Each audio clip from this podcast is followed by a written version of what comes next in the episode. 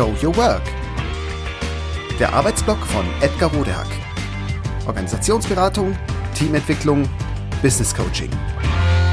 Heute Problemlöser werden. Und wieder einmal kommen sie frustriert aus einer Sitzung, die irgendwie aus dem Ruder lief. Eigentlich hatten doch alle Beteiligten vor der Sitzung den besten Willen bekundet. Doch statt sich über Wesentliches zu unterhalten, hat man doch wieder nur Schuldzuweisungen ausgetauscht. Was ist da los? Was können Sie tun, um zukünftig solche Gesprächssituationen zu verhindern?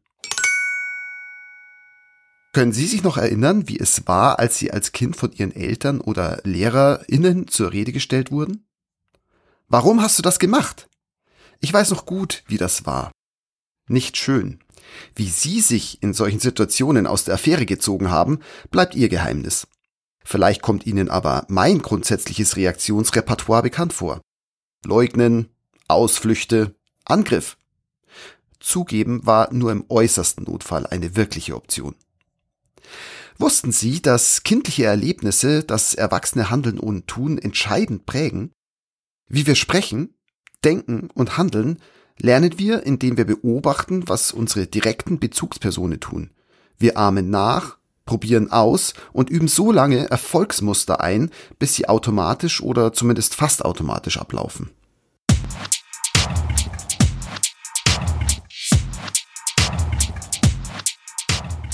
Die Warum-Frage gehört genauso zu diesen Automatismen wie die genannten Reaktionen darauf. Sie ist der Klassiker der Problemorientierung. Sie ist der Grund für all jene Gespräche, die latent aggressiv und alles andere als zielführend verlaufen. Die Frage nach dem Warum richtet den Fokus weg vom Ziel und hin auf die Vergangenheit, an der sich ja doch nichts mehr ändern lässt.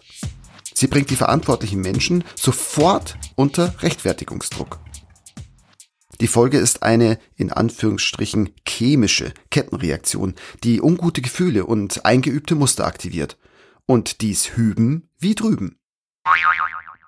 Für alle Beteiligten bedeutet das dann viele negative Emotionen, Konzentration und Aufmerksamkeit und somit auch Energieverbrauch. Die so verbratene Energie wäre in die Lösung eines Problems natürlich besser investiert. Zu all dem Übel führt die Warum-Frage auch noch die moralisch-ethische Kategorie von Schuld in das Gespräch ein. Und die hat noch selten zu einer Lösung in Sachfragen beigetragen. Mit Glück wird so nur die Verständigung über wichtige anstehende Schritte verzögert. Üblicherweise sorgt die Warum-Frage aber dafür, dass die TeilnehmerInnen sich auf Positionen zurückziehen, statt sich über Interessen und den gemeinsamen Weg austauschen. Und das in der festen Überzeugung, Recht zu haben und es deshalb durchsetzen zu dürfen. Notfalls auch mit der Brechstange.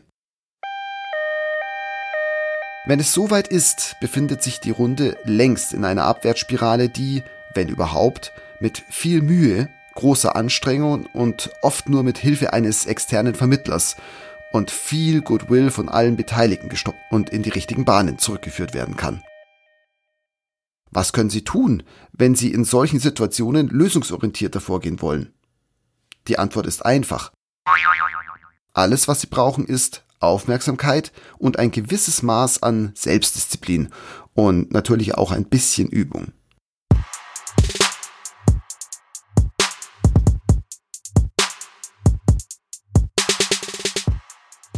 Kein Warum.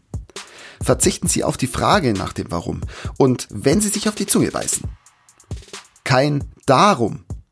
Mindestens ebenso wichtig, verzichten Sie auf Antworten nach dem Warum. Verzichten Sie, wo immer es geht, und es geht sehr oft, auf Rechtfertigungen.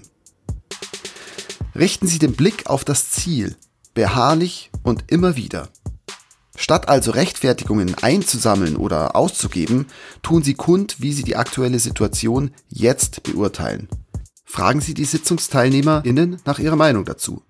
Sagen Sie, was Sie persönlich im aktuellen Moment, also jetzt, als wichtig erachten, was die Situation jetzt an Entscheidungen erfordert und fragen Sie die Runde, ob sie das auch so sieht.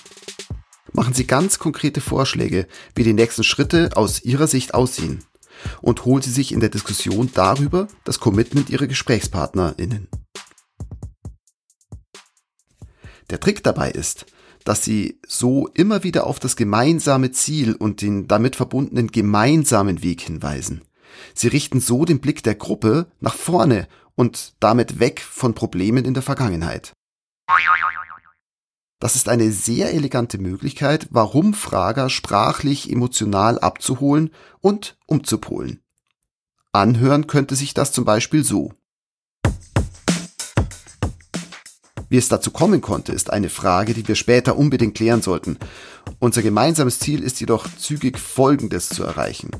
Ich schlage deshalb vor, erst einmal darüber zu sprechen, was jetzt zu tun ist. Die Schritte, die aus meiner Sicht dafür notwendig sind, sind Je öfter Sie in dieser Art die Warum-Darum-Falle umgehen, desto mehr entwickelt Sie sich persönlich zu einem wahren Problemlöser. Und ganz sicher auch Ihre Kolleginnen und Kollegen. Das war Show Your Work. Der Arbeitsblock von Edgar Rodehack. Organisationsberatung, Teamentwicklung, Business Coaching.